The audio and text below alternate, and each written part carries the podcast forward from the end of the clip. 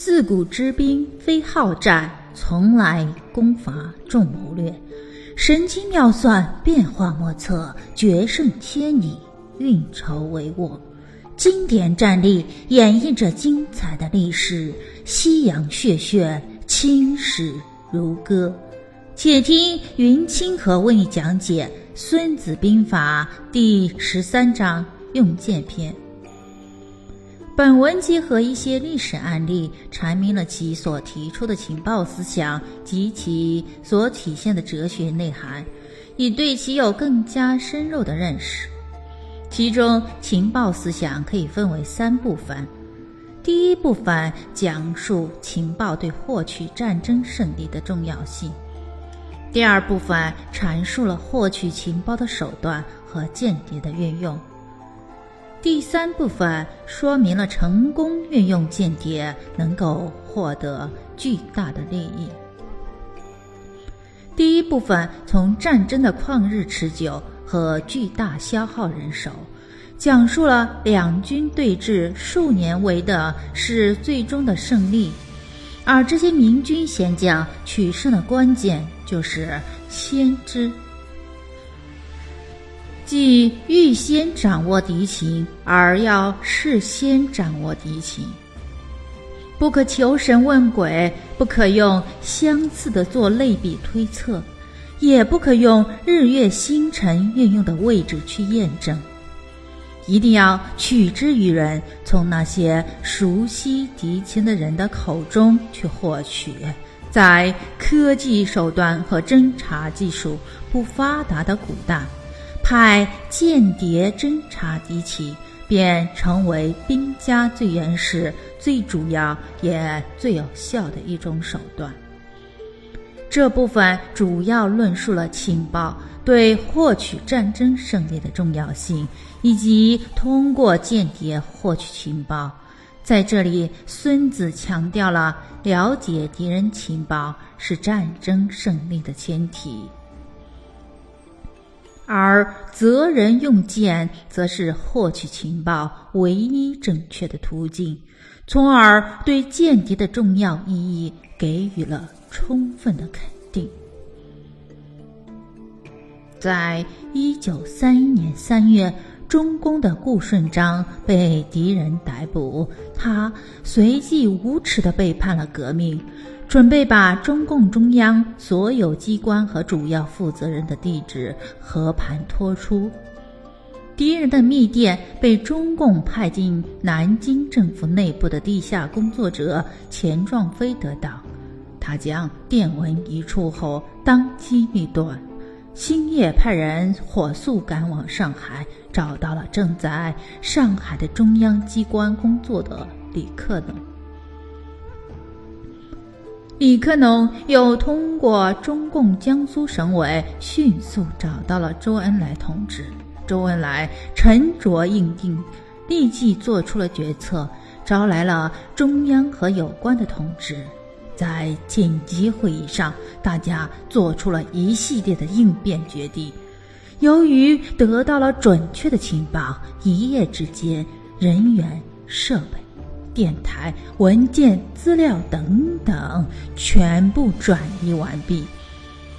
第二天，当大批特务到各处搜捕共产党人时，却全部扑空，一无所获。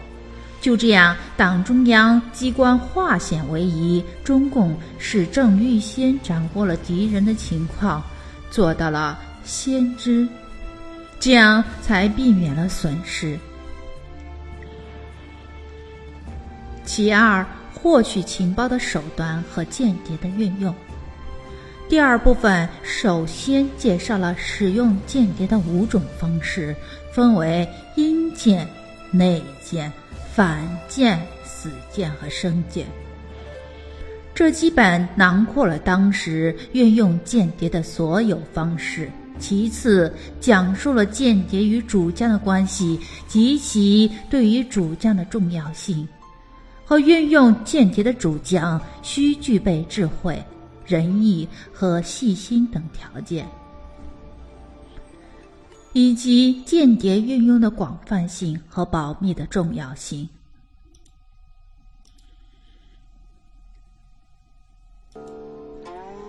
孙子曰，凡兴师十万，抽征千里，百姓之费，公家之奉，日费千金。内外骚动，怠于道路，不得操事者七十万家。相守数年，以争一日之胜，而爱菊露百金，不知敌之情者，不仁之至也。”非人之将也，非主之佐也，非圣之主也。故明君贤将，所以动而胜然，成功出于众者，先知也。先知者，不可取于鬼神，不可象于世，不可。厌于度，必取于人知敌之情者也。故用剑有五：有阴剑，有内剑，有反剑，有死剑，有生剑。五剑俱起，莫知其道，是谓神迹。人君之宝也。阴剑者，因其乡人而用之。内见者因其官人而用之，反见者因其敌见而用之，死见者为狂士于外，令吾见知之而传于敌见也。生见者反报也。故三军之事，莫轻于奸，上莫厚于奸。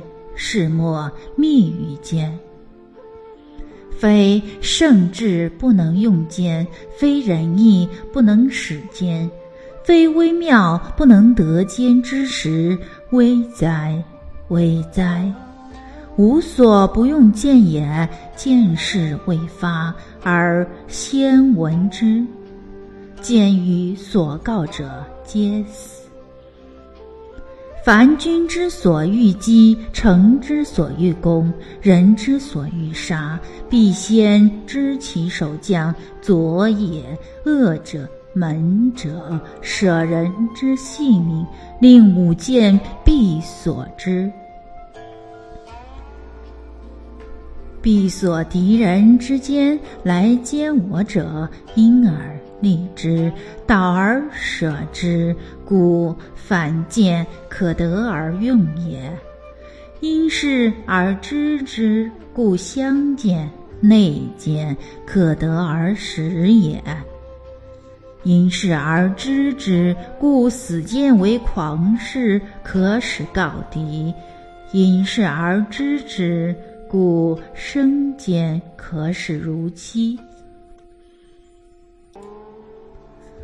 五间之事，主必知之，知之必在于反间，故反间不可不后也。其阴之心也，一志在下；周之心也，履牙在阴。故为民君贤将，能以上智为鉴者，必成大功。此兵之要，三军之所视而动也。